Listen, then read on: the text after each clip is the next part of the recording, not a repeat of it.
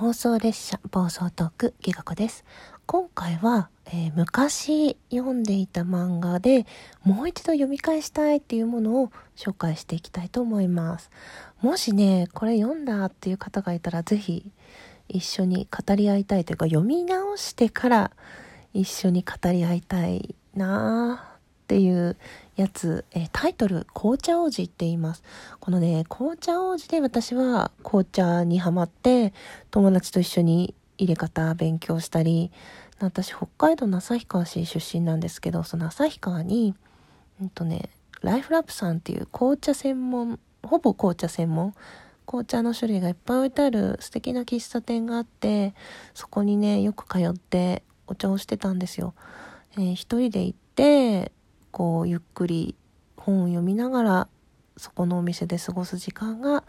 私のね最上の癒しでした。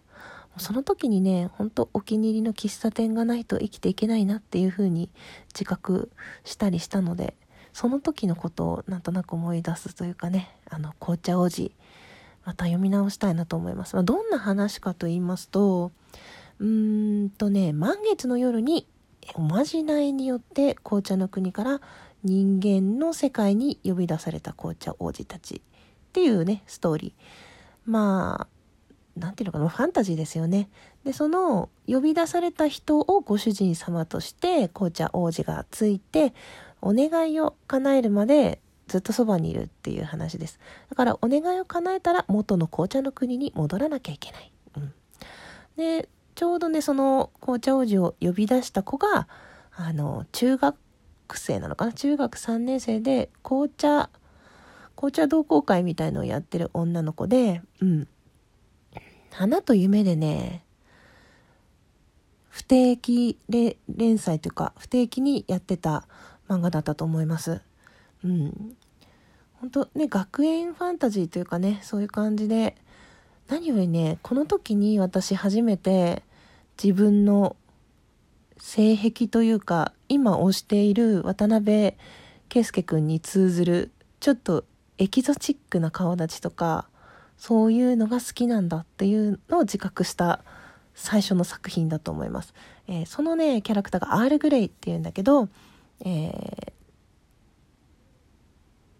アール・グレイじゃない。アール・グレイは主人公に呼ばれた子だ。私が推してたのはアッサムだ。アッサムが、えー、天然パーマの黒髪に褐色の肌が特徴で何ていうのかな？FGO のアルジュアナみたいな。あれじゃなってるよね。ちょっと後で確認しよう。うん。なんかそういうタイプの感じでちょっと俺様なんですよ。ま今はそこまで何て言うのかな？俺様は好きじゃないんだけど当時はやっぱり若いから若いからっていうか 恋に恋するお年頃だったのねそうやってなんかグイグイ引っ張っていってくれるみたいな男性がすごい素敵って、まあ、そういう見た目だけじゃなくてそういうところもなんか含めてあこの人かっこいいなって思って楽しく読んでいた記憶があります。でまあこのアッサムは主人公と、まあ、いい感じになっていくんだけどそうそうそうでえっ、ー、とねその紅茶王子っていうのは二頭身で現れるんだけど臨機応変にこう人間のサイズ感にも慣れたりしてその可愛い姿と人間の姿みたいのを両方楽しめるっていうのもまた一つ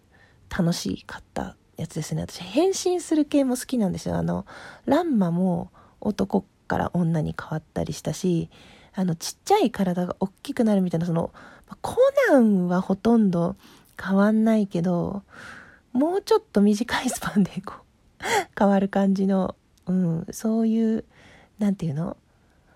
変わっているからこそこうだみたいなまあなんかねその見た目のギャップっていうかそういうなんか好きなんですよね。うん。まあそれでよく友達と一緒に読んではキャーキャー言ってその好きなキャラクターの紅茶を飲んでみたりとか。その漫画の中にね、紅茶の入れ方も確か書いてあって、絵付きで。で、まあこれが絶対じゃないけど、なんかこう楽しんで飲んでね、みたいな、こう、お湯はこういう風に沸かすよとか、こう茶葉を踊らせるにはこう、こうだよとか、どうしてそうかというとこうだよみたいな結構ね、丁寧に書いてあって、何巻ぐらいまであったんだろう。結構ね、長めの漫画で、しかもなんかシリーズというか、後日談みたいのもちょっとねいくつかあったりしてどこまで追いかけたかなちょっとそれも曖昧なのでもう一回読み直したいやつなんですよね。うん。でその紅茶王子が結構いろいろいて、アッサムでしょ？アールグレイでしょ？それから、えー、っとね、他に紅茶の名前があって、セイロン、ダージリンがいて、あとね、リンブーラと、どうだろう？あ。あんまり、最近ね、紅茶いただくけど、意識してちゃんと入れたりしてないから詳しくなくなっちゃったんだけど。あれなんかホームータンあファンシャンホームータン。うん。なんかその黒い長い髪長髪のキャラクターとかもいて。このねキャラクターも結構人気があったかな。そうそうそうそう。あとベルガモットとかねいろいろいましたねそう。懐かしいな。うん。でその本を読みながらもう一回こう実家に帰った時に紅茶を飲みに行きたいなと思います。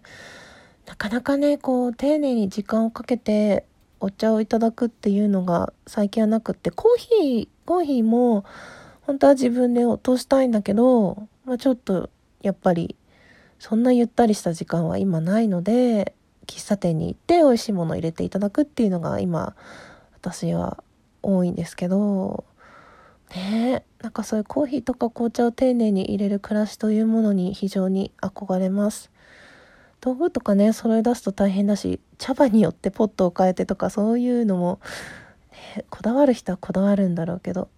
そこまではなかなか。でも本当一時期ね茶葉とか集めて香りを嗅いでとかそういう時期が一人暮らししてる時にありましたね。うん。紅茶王子本当にね、えー、あんまりそこまで紅茶紅茶はしてないけど設定が可愛くてまあ何て言うのかな。恋愛も入りつつ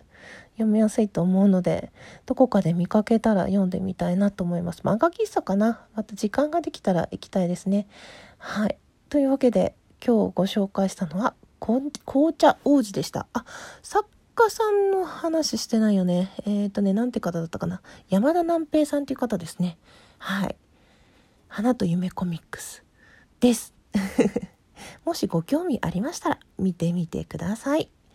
それでは、ギガ子でした。聞いてくださってありがとうございました。